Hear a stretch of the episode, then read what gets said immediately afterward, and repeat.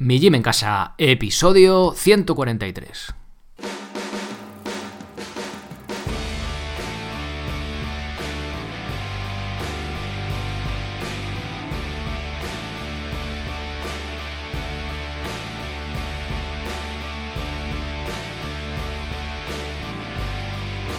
Muy buenos días a todos, soy Sergio Catalán de mijimencasa.com y os doy la bienvenida a un nuevo episodio del podcast de Mi Gym en Casa, el programa, la radio donde hablamos de entrenamiento y de alimentación desde un punto de vista diferente e independiente. Ya sabéis que en cuanto al entrenamiento me gusta hablar de entrenamiento de fuerza, entrenamiento de cardio, pero el de fuerza específicamente de calistenia, que son los ejercicios que hacemos con nuestro propio cuerpo.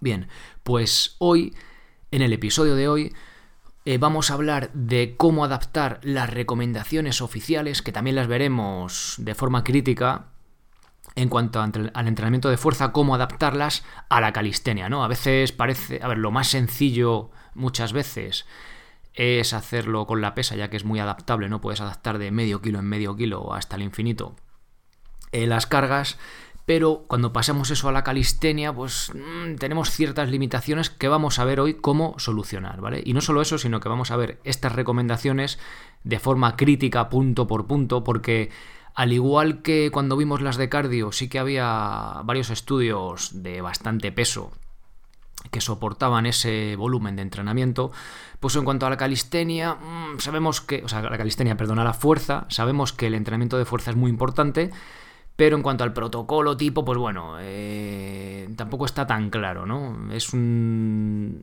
protocolo bastante conservador, pero que es un muy buen paso para empezar con este entrenamiento de fuerza.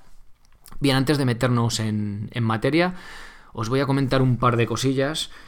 Eh, primero, eh, los que lleguéis a la web que sois socios, que os metéis en mijimencasa.com y estéis logueados, o sea, ya puestos como socios, vais a ver que cambia. Antes había un botón rojo, que sois los que veis todos los que no sois socios, que pone eh, hazte socio, ¿no? 10, eh, eh, euros al mes. Bueno, pues los que ya sois socios, ahora cambia la cosa, ¿no? Y en vez de poner eso, meteros si lo veis, pone, ¿te gusta el contenido? Pásate al pago anual. Y he abierto un pago, un cambio de pago para que los que lleváis tiempo siendo socios, al final 10 euros al mes son al, año 120 euros. Y de esta forma, si os paséis al pago anual, son 99 euros al año. Os ahorráis 21 eurillos. Oye, pues que no es la leche, pero bueno, los que estáis ahí mes tras mes eh, soportando económicamente este proyecto, pues también es una forma de que os quedéis más, por qué no decirlo, y de, pues oye, los que estáis ahí mes a mes, pues que os ahorréis un poquillo, ¿no? O sea que si os, queréis pasar al pago anual, ahí lo podéis hacer. Es automático, ¿vale? En el momento que hoy, si estáis escuchando esto, el día que lo publico el jueves, el día 8 de marzo, eh, os pasáis, pues automáticamente se os pasa ese pago de 99 euros y se os cambia el plan. O sea, no es cuando acabe esa mensualidad, sino que es automático, ¿vale? También tenedlo en cuenta. Igual, pues, si os dais eh, antes de que se os acabe justo ese que se os pase el pago siguiente, pues oye, ganáis ahí unos días, ¿no? ¿Vale? Pero está hecho de esa forma. Bien, más cosas. En cuanto a los próximos cursos venideros, bueno, ya sabéis que el lunes eh, publiqué el curso de marzo, bueno, el curso, el plan de marzo, el plan de calistenia básico, que va además sobre estas recomendaciones oficiales. Entonces, en vez de publicarlo el miércoles, como ahora ya casi no hago episodios los lunes, pues lo publiqué el lunes. Hice un episodio especial del podcast en el que explico de qué va todo este todo este nuevo plan, eh, cómo funciona, las partes que tiene, para no daros demasiado la brasa en un episodio habitual, simplemente nombrarlo y que si realmente os interesa os metáis en el episodio del lunes del podcast, que no tiene número, se llama plan de calistenia básico y ahí veis un poco de qué va, ¿vale? Si os gusta ese formato os agradecería que le deréis a me gusta a ese episodio para hacerlo así. me veo de momento que no habéis dado muchos me gusta, bueno, pues lo meteré en el episodio normal y ya está, no hago uno aparte, ¿vale? Bien. Eh, próximos meses, próximos cursos, votaciones. En millimencasa.com barra encuesta, os recuerdo que podéis votar tanto los socios como los no socios, los cursos, los nuevos planes que queráis que vayan viniendo en, próximamente, ¿vale? Los más votados hasta ahora ha sido el de salud, el cardio salud, este que vimos la primera parte el mes pasado, ya la segunda parte ha sido la más votada, con lo cual lo terminaré de hacer este mes y será el siguiente. Y luego tenemos ahí el de calentamiento, calistenia con lastre, eh, plan, de HIT, de alta intensidad, el plan de fuerza, bueno, que ha sido este mes que estaba también muy votado, y el de movilidad de suelo, movilidad, también le vamos a ver, ¿vale? También tenemos ahí los de subir la cuerda, y de comba y de minimalismo, pero eso están un poco más por detrás. Entonces, bueno, si os apetece, no lo habéis hecho ya, id votando, ¿vale? Y vamos ajustando pues el contenido a eso. Pero vamos, estos que os he, que os he nombrado tienen muchos votos y si no salen eh, el mes siguiente, pues será el otro y si no al otro, ¿vale? Bien, pues vamos ya con el, con el episodio de hoy.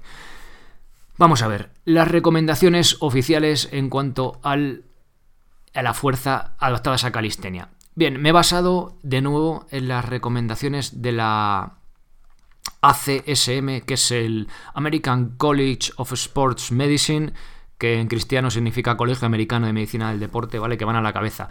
A ver, eh, eh, es igual que cuando hablamos de las recomendaciones de cardio, ¿vale? Es, es como la institución en la que los demás, digamos, se fijan, ¿no? Es como la institución de referencia, pues me voy a basar en esas recomendaciones. Ya sabéis que cuando oímos por ahí las recomendaciones oficiales o de ciertos organismos oficiales, bueno, pues tenemos que poner las orejas tiesas como diciendo, bueno, eh, ¿qué pasa aquí? Verlo con crítico, no siendo precavidos. En este caso, igual que las de cardio sí que tienen bastantes estudios detrás, estas eh, no hay demasiado estudio en cuanto a la rutina, no porque sea bueno o sea mala, sino que simplemente en, cuanto a estudios, en cuanto a preguntar a las personas en mucho muestra de población no puede decir, ¿qué hacías? Bueno, pues yo es que hacía 3 de 8 de press de banca y 4 de 12 de sentadilla, ¿no? Pues claro, tú vas a un gimnasio y cada, cada persona prácticamente hace una rutina, ¿no? Pues entonces es mucho más difícil eh, aunar esa propia rutina que cuando hablamos, por ejemplo, de entrenamiento de cardio. ¿Tú cuántas corres a la semana? Pues yo tres días, ¿no? Pues media hora, es mucho más sencillo, ¿vale? No significa que el entrenamiento de fuerza no tenga peso científico detrás, ¿vale? Evidencia científica detrás de que funciona, porque realmente sí que lo tiene, ¿vale? Tenemos en, las notas del episodio, ya sabéis del propio artículo, a los estudios que vaya mencionando, pues tenéis ahí los enlaces, ¿vale? Eh, por ejemplo, por nombraros algo, hay varios estudios que he encontrado asociación inversa entre mortalidad por cualquier causa y fuerza muscular, es decir, a mayor fuerza muscular, menos mortalidad. Y además, el entrenamiento de fuerza promueve el desarrollo y el mantenimiento del músculo, como ya todos sabemos, ¿no?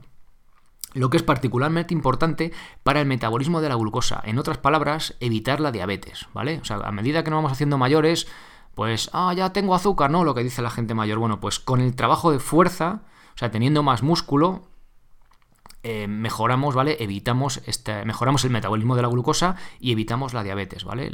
los músculos, cuando dejamos que sube la glucosa y tal, los músculos utilizan un montón de glucosa, ¿vale? Mucha glucosa, con lo cual nos beneficia, eh, es un órgano endocrino muy importante, ¿vale? Y nos beneficia en este aspecto.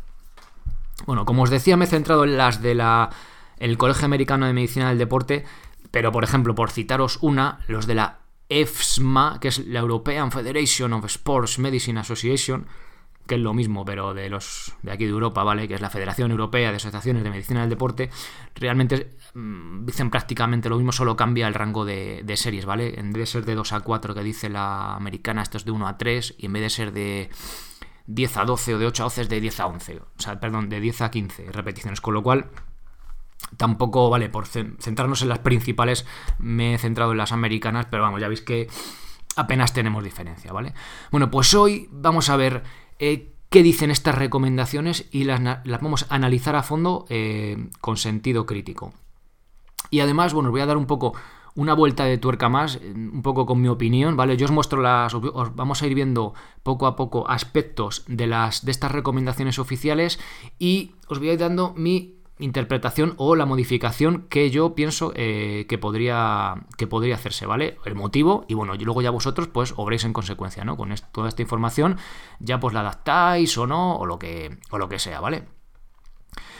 Bien, otro detalle importante, eh, al tener en cuenta que hay que adaptarlas a la calistenia, nos supone ciertas limitaciones, pero vamos a ver que podemos adaptarlo, ¿vale? Cada ejercicio a nuestro nivel de fuerza, pues con las diferentes progresiones. Luego vamos a veremos algunos ejemplos prácticos para que veáis que prácticamente eh, se puede conseguir la misma progresión pues, que cuando utilizamos las pesas. Estas recomendaciones básicas van a ser un buen punto de partida para cualquiera que empiece o retome el entrenamiento de fuerza, ¿vale? Si vamos a entrenar un montón de meses la fuerza, pues es un buen punto de partida. Incluyendo también, esto es muy importante, a las personas de la tercera edad o mayores, que no sea tercera edad, 50, 60, 70 años, ¿vale? Ya sabéis que lo de edad es un poco subjetivo, pero bueno, ya de ya con bastantes años a las espaldas, ¿no? Por ejemplo, eh, bueno, y luego también intentando adaptarlo. Si una persona eh, va en silla de ruedas, pues lógicamente no puede hacer sentadillas, ¿no? Pero salvo que no tengamos ninguna limitación eh, muy grave de movilidad, pues vamos a poder adaptarlo. Incluso si no podemos, por seguir con la sentadilla, agacharnos lo suficiente, simplemente vamos a poder sentarnos en una silla y hacer una sentadilla, ¿vale? No más allá de la paralela, pero ya estamos haciendo una sentadilla, ¿vale? Con un rango limitado, pero al fin y al cabo un trabajo de fuerza. Y este grupo de, personas de más edad requiere mención especial, ya que ellas son las que más se beneficiarán del entrenamiento de fuerza. ¿Por qué? Porque van a aumentar su independencia al reducir el riesgo de osteoporosis y de caídas, ¿vale? Os dejo también un estudio ahí que dice que mayor fuerza, menor riesgo de caída. También tiene, tiene lógica, ¿no? Bueno, no, no penséis, o lo que estéis escuchando, que sois más jóvenes, que luego hay por ahí alguno de 50, 60 que nos da sopas con ondas, ¿vale? Que entrenan la fuerza, que son máquinas. Bueno, no pensemos los más jóvenes que quizá esto no es para nosotros, ¿no? Ya que la progresión, la posibilidad de progresión de estos ejercicios es casi infinita. Por ejemplo, si te comparas con tu abuelo, yo hablo con mi abuelo, el que vino aquí al podcast, que os encantó la entrevista, que si no la habéis escuchado, escuchadla. Eh, mi abuelo, si quiere hacer trabajo de, de tren superior, ¿vale? De empuje, pues simplemente igual eh, haciendo flexiones en la pared, ¿vale? En un apoyo bastante alto, consigue el mismo nivel de intensidad ¿vale? Que a mí me supondría hacerlas en el suelo con buena técnica, ¿vale? Ojo, que no solo hacerlas ahí de cualquier manera, sino con buena técnica, ¿vale? Al final, todo se trata, la clave de todo está en la intensidad con lo que hacemos ejercicio, ¿no? Con la que hacemos el ejercicio. Si lo pasáramos a press de banca, pues sería eh, tumbado en un banco con una, en vez de con una barra siquiera que no pesa, con una pica que pesa 200 gramos, una pica de madera, pues el caso extremo sería un powerlifter que hace pues press de banca con 200 y pico kilos, 300 kilos, ¿vale? ¿El ejercicio es el mismo? Sí. ¿Qué cambia? La intensidad. Con lo cual, eh, con esto quiero mostraros de que sí que se puede adaptar eh, pues ejercicios de, de fuerza, también de calistenia, a cualquier intensidad, ¿vale? Y que la edad pues no tiene que ser un impedimento para poder hacerlo y de hecho, cuanto más mayores somos, eh, mejor nos va a venir, ¿vale? Para prevenir pues problemas de limitaciones de, movimiento, caídas y demás. Para ser más independientes, que al final es de lo que se trata. a esas edades. Bien, vamos a ver ahora, eh, punto por punto, ¿vale? Estas recomendaciones oficiales, eh, pues cuáles son, ¿no? En cuanto a frecuencia semanal, ejercicios y demás. Y vamos a ir adaptándolas a la calistenia y siendo críticos, ¿vale? Con ciertas, ciertas cosas. Bueno, bien, vamos con el primer punto que es la frecuencia semanal. Nos recomiendan de 2 a 3 días por semana, dejando de 48 a 72 horas de recuperación entre sesiones. Es decir, al menos dejando un día entre medias sin entrenar. Por ejemplo, ¿qué puede ser? Pues lunes, miércoles y viernes, ¿vale? Nos recomiendan hacer una rutina de cuerpo completo o separarlo en partes. Por ejemplo, un día tren superior e inferior, cuerpo completo, o hacer un día solo pues ejercicios de tren superior y el otro de tren inferior. Bien, en nuestro caso, una rutina, unas recomendaciones básicas de fuerza, una rutina para principiantes, una rutina para gente que lleva tiempo sin entrenar, me centraría solo en trabajar todo el cuerpo cada vez que entrenemos la fuerza, ¿vale? Como estamos hablando de esta rutina, una de base, ¿vale? Que no vamos a hacer, pues no, no vamos a hacer 40 ejercicios de espalda diferentes un día para conseguir estimular la fuerza o el crecimiento muscular en el dorsal y dejarlo frito hasta la semana siguiente, ¿vale? Aparte de no gustarme las rutinas separadas, a lo que voy a centrarme en un objetivo muy concreto, en este caso creo pues, que, por lo que os he comentado, no encaja bien. Pero además, con los ejercicios de calistenia de nivel básico, no tenemos ni necesitamos demasiadas combinaciones para trabajar las diferentes partes del cuerpo. Y con esto no digo que no podemos hacer un día dips en anillas, o sea, fondos en anillas, luego en paralelas, luego flexiones en anillas y luego flexiones en el suelo, ¿no? Con diferentes colocaciones de manos, que sí, eh, más separadas, más juntas y de tal. Pero en el caso de una rutina básica mm, no es necesario y además de hecho creo que podría ser contraproducente. Bien, ahí tenés la recomendación como es y luego pues un poco mi, opinión ahí, ¿no? Y ya vosotros pues oye, oye, que, no está mal hacerlo, queréis hacer, eh, pues eso, eh, torso, pierna, que se suele decir, ¿no? Un día eh, tren superior, otro día inferior, que se puede hacer perfectamente, ¿vale? Ya sabéis que la recomendación lo contempla, pero en nuestro caso, una rutina básica yo, ya que me pongo a entrenar, aprovecharía y haría cuerpo completo, ¿vale? Bueno, Ejercicios que nos recomienda. Nos recomienda hacer de 8 a 10 ejercicios en dos o más días no consecutivas, usando ejercicios que impliquen los principales grupos musculares. También dice que deberían ser incluidos grupos musculares que afecten solo a una articulación y citan el ejemplo como abdominales y lumbares. Digo, una sola articulación, o sea, los abdominales o las lumbares que utiliza la, columna, o sea, cada vértebra es una articulación, con lo cual eso de una articulación bueno, es un poco relativo, ¿no? La interpretación que hace. Por eso os digo que cuando eh, es una recomendación oficial ahí, súper profesional, pues que, que la miréis también con sentido crítico, ¿vale? Porque muchas veces hay cosas como que no cuadran mucho, ¿no? Bueno, os dice esto, eh, gemelos, bíceps, ¿vale? Es lo que se suele llamar ejercicios de aislamiento, ¿vale? De, zonas así más concretas. Aconseja entrenar grupos musculares opuestos para evitar desequilibrios eh, musculares. Por ejemplo, abdominales y, lumbares, ¿no? Esto es lo que, lo, que, lo que os digo yo siempre. Si hacemos flexiones, pues hacer remo invertido o dominadas, ¿vale? Un poco para compensar, un poco pues por equilibrio muscular.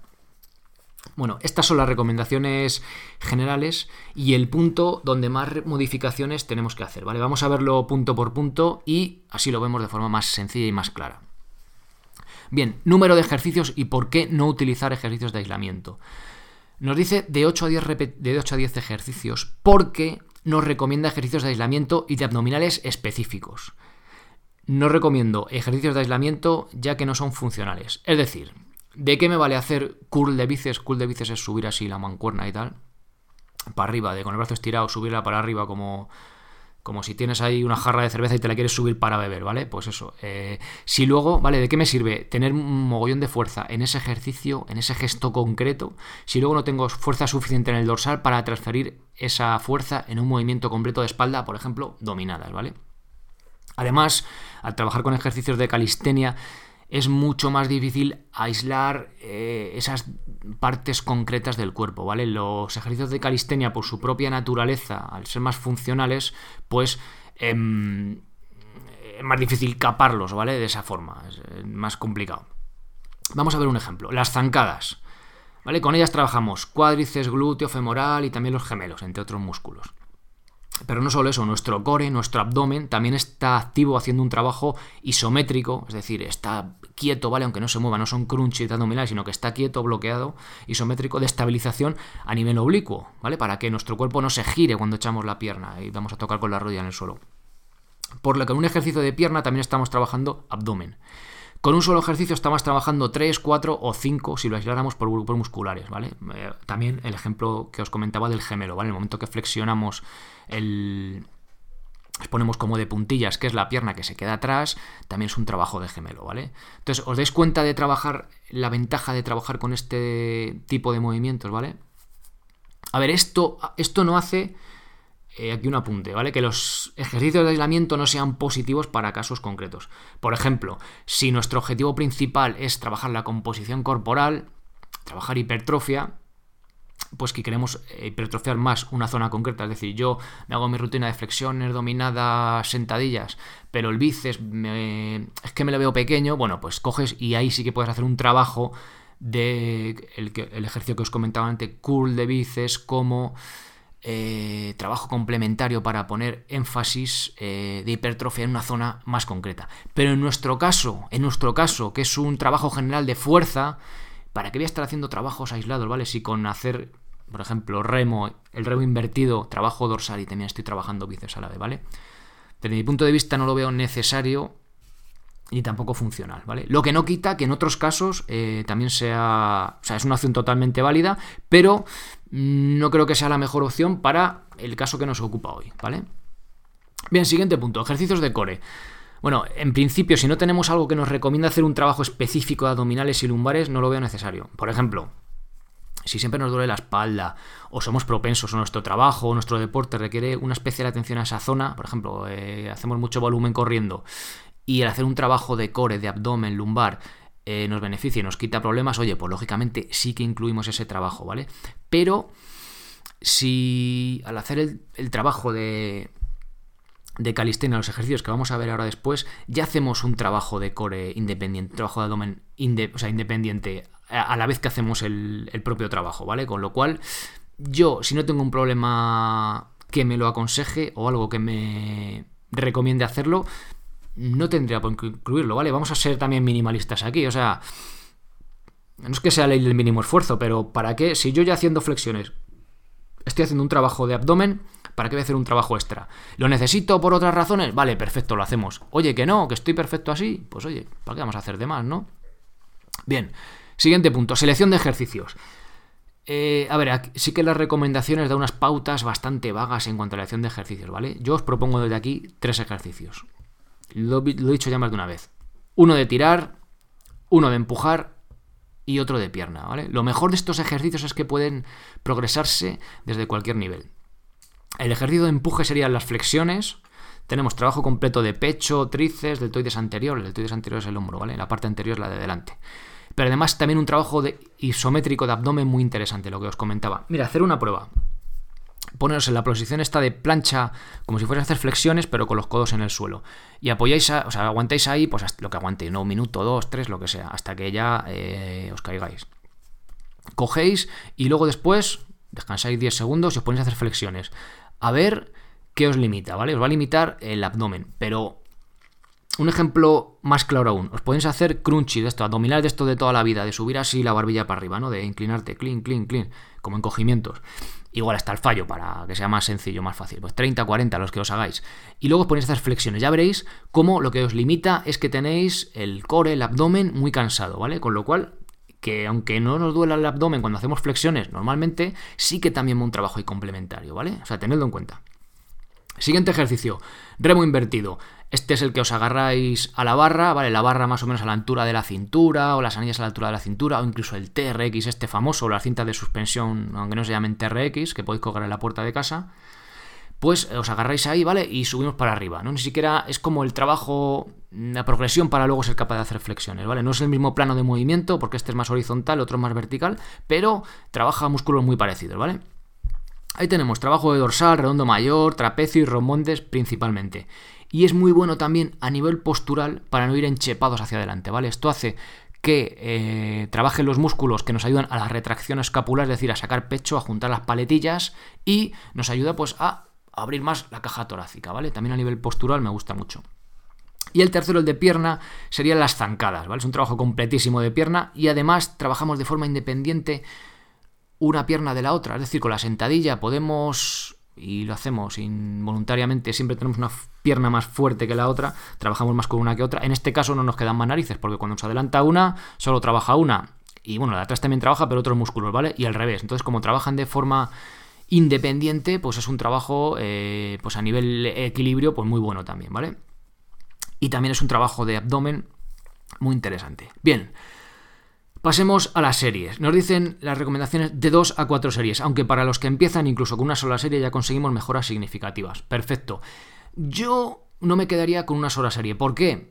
Porque puede estar muy bien porque lo acaba súper rápido, solo una serie, pero es un arma de doble filo sobre todo para principiantes, ya que nos podemos venir arriba y hacer la serie al fallo, ¿vale? Con lo cual, pues no vamos a vamos a conseguir, vamos a no vamos a trabajar con una intensidad mayor de lo debido, ¿vale? En este caso lo óptimo yo empezaría con un par de series y esto nos da la sensación en la primera de que aún pues nos queda trabajo por hacer y lo hacemos con más cabeza, ¿vale? Pero bueno, ahora vamos a ver también luego las, las intensidades para no volvernos locos. Bien.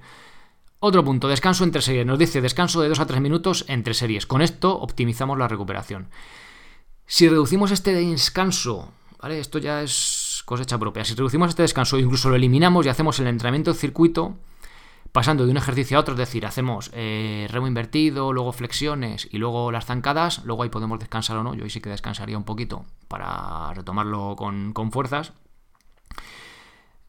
En este caso, a ver, reduciremos la intensidad con la que podríamos hacer el trabajo de fuerza, pero ganaremos tiempo. Y sobre todo, también estamos haciendo un entrenamiento de cardio tipo HIT, ¿vale? De alta intensidad, a la vez que trabajamos la fuerza.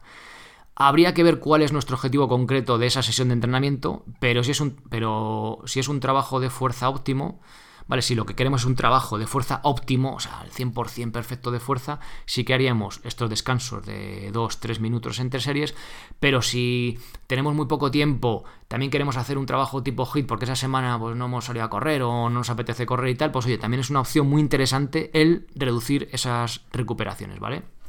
nos penaliza en cuanto al trabajo de fuerza, nos penaliza un poco, o igual no, porque si estamos empezando tal, eh, las intensidades no son muy altas y podemos hacer ese trabajo de fuerza, ¿vale? A la vez que también hacemos un trabajo de, cardio, con lo cual es un punto interesante que no queda más remedio que probarlo, ¿vale? Hasta que no lo probéis no vais a, ver cuánto os limita. Con lo cual, bueno, es otra idea que, que también, pues, oye, tenéis ahí. ¿Cuántas repeticiones por serie? Bueno, el ejercicio nos tiene que permitir hacer de 8 a 12 repes por serie. O las necesarias, según dicen las recomendaciones, para provocar fatiga muscular pero no agotamiento. Bueno, esto más ambiguo no puede ser, ¿no? Fatiga muscular pero no agotamiento. Bueno, bueno, esto traducido a algo más práctico es lo que vamos a ver en el siguiente apartado, que es el porcentaje de una RM. Una RM significa una repetición máxima. Bien, si yo hablo, volviendo al ejemplo de antes, de press de banca con las pesas, que es muy sencillo, si mi una RM, mi 100% es 100 kilos, pues sí, yo calculo, ¿no? Y nos dice que tenemos que hacer rangos de 60-80% de una RM, o sea, serían de 60-80 kilos. Pero como estamos en calistenia, a ver cómo narices adaptamos eso, ¿no? Bueno, pues no es tan complicado. O sea, en nuestro caso no podemos calcular la, una RM. Eh, es muy complicado, ¿vale? Que no lo vamos a calcular, pero eh, nos vamos a guiar por las repes que nos dejamos por hacer. O sea, las repes que nos dejamos ahí en la recámara. Para hacernos una idea, si hago 10 eh, repeticiones de 12 posibles, estoy trabajando al 70% de mi 1RM. Es decir, si yo como máximo me hago 12 flexiones con las manos apoyadas a la altura de una silla, ¿vale? Esa es mi progresión, que soy capaz de hacerme 12 flexiones ahí al máximo, al máximo con buena técnica, ¿vale? Pues si me hago 10, estoy trabajando en ese rango de 70%, que son las que tenemos que trabajar eh, si queremos eh, trabajar pues, con las recomendaciones oficiales estas que estamos hablando, ¿vale? Bien, ¿se entiende más o menos? Bueno, y ya para ir terminando, en cuanto a la ejecución de los ejercicios, dice fase concéntrica y excéntrica en acciones que involucren múltiples grupos musculares. Bueno, claro y sencillo, ¿vale? Esto se adecua perfectamente a los ejercicios que hemos, que hemos nombrado. Y la técnica de los ejercicios dice, buena técnica, rango de movimiento completa, esto completo, esto me suena, ¿verdad? Lo digo siempre. Y usando técnicas de respiración adecuadas. Aquí dice, por ejemplo, echar el aire en la fase concéntrica y expulsarlo en la excéntrica. Es decir, concéntrica es, si yo hago flexiones cuando hago fuerza para estirar los brazos y excéntrica es cuando eh, flexiono los brazos para bajar, eh, para tocar con el pecho el suelo, ¿vale? O la progresión que esté haciendo. En remo sería el revés, Concéntrica sería cuando hago fuerza flexionando los brazos para acercar mi pecho a la barra o a las anillas y excéntrica sería cuando deshago el movimiento, cuando digamos me relajo y estiro los brazos. Y dice un, aquí un, punto bastante importante, un detalle bastante importante, que es evitando hacer la maniobra de Balsaba. La maniobra de Balsaba es la que hacemos cuando hagamos, cuando aguantamos la respiración para hacer fuerza ahí. Perdón, como cuando estás apretando, ¿no? Eh, ¿Os acordáis cuando hablábamos de la sentadilla para ir al baño? Bueno, pues decía que daba problemas también gente que había tenido eventos cardiovasculares el hacer la maniobra de Balsaba, de apretar de toda la vida, ¿no? Cuando vas al baño, pues eh, podía desatar eventos y tal, ser problemático. Por eso recomendaba el, ir al baño en posición de sentadilla para que el recto estuviera más recto y nos causara eh, menos esfuerzo el, hacer el acto de, ir al baño, ¿no? Bien, pues esto es un poco parecido. En personas mayores o con problemas dice que puede no ser seguro, con lo cual en la intensidad de trabajo que estamos que nos han marcado eh, no deberíamos de llegar a ese a ese punto de apretar tanto de la maniobra de Basaba, con lo cual acordaros de según estas recomendaciones en la fase concéntrica echar el aire y en la fase excéntrica cogerlo de nuevo a ver, yo más que ponerme aquí a hiperventilar con las repeticiones, no sé si es lo más ideal. Sí que simplemente prestaría atención, sobre todo en las últimas repes, que sí que ya tenemos eh, cierto, cierto trabajo cardiovascular que igual ya nos obliga a forzar la respiración. Eh, más que centrarme en hacerlo, en lo que decía, no en hiperventilar ahí, en no aguantar la respiración, sino que acompasarla con el, con el propio movimiento, ¿vale? Más que aguantar ahí y hacer la maniobra de Balsaba. Sobre todo para personas, oye, de cierta edad o que han tenido algún evento cardiovascular en el que, pues, esto pues, puede ser más relevante, ¿no? Bien, y ya está, ya está. Hasta aquí todas estas recomendaciones oficiales. Eh, un poco mi crítica constructiva o sobre todo también la forma de adaptarlas a, a la calistenia. Si queréis saber más sobre esto, si queréis seguir un plan específico sobre estas recomendaciones adaptadas a la calistenia, pues echadle un vistazo al plan de calistenia básico, ¿vale? En el episodio del lunes eh, tenéis toda la información, bueno, y sobre todo en la web tenéis el propio plan, ¿vale? En mijimencasa.com tenéis ahí todos los cursos y todos los planes. El primero de todos es el plan de calistenia básico. Si os apetece, echad un vistazo y si queréis tener acceso, los socios ya lo tenéis y los que no, pues oye, por 10 euros al mes os podéis apuntar para tener todo masticadito y todo clarito, ¿vale? De cómo adaptar cada uno de los diferentes ejercicios que hemos comentado a la intensidad eh, en función de vuestro estado de forma, de vuestro estado de fuerza. También tenéis, eh, si queréis saber más sobre la técnica de todos estos ejercicios que hemos comentado, bueno, de flexiones, de remo invertido y zancadas, ¿vale? Tanto la técnica como las progresiones, también tenéis ahí los cursos, ¿vale? Para, para que les echéis un vistazo. Así que nada más. Eh, comentaros también que se me ha olvidado antes. Bueno, comentaros. Eh, daros las gracias por todos los comentarios que me han llegado, eh, los mensajes y tal de como de apoyo cuando os, hablé de dejar las redes sociales, ¿no? El jueves sí que contesté a redes sociales, ya a partir del viernes pues ya lo dejé todo cerrado, no sé si habéis dejado allí más mensajes, pero bueno, sí que me han llegado comentarios en iVoox, emails, comentarios en la propia en la propia web, así que bueno, nada más que os agradezco, os agradezco también ese apoyo He visto que os he hecho pensar a más de uno. bueno, sé que varios no las utilizáis o las habéis dejado. Y bueno, y al menos, oye, me, alegra que os haya gustado y sobre todo que os haya hecho eh, preguntaros, ¿no? Que por qué usamos tanto esto y tal. O sea, me parece eh, que he conseguido mi objetivo, que era el de haceros reflexionar.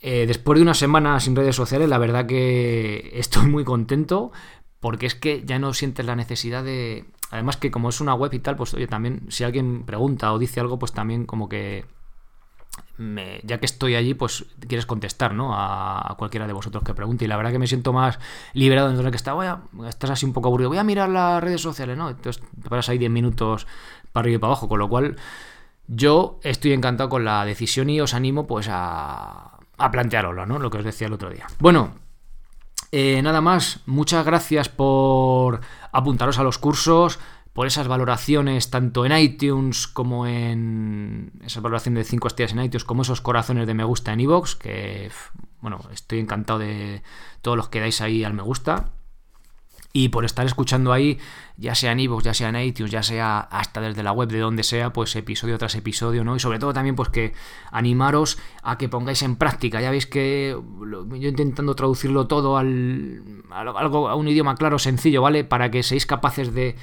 de entrenar, para que no sea una excusa, ¿vale? Que simplemente eh, daros todas las herramientas prácticas y que vosotros y luego también, ¿no? Ese puntito de animaros, de empujaros a, a que lo hagáis. Así que bueno, nada más. Muchas gracias por estar ahí episodio tras episodio. Y nos escuchamos de nuevo el jueves que viene con una entrevista muy, pero que muy irreverente. Así que nada más, pasad muy buen fin de semana y sed felices. Adiós.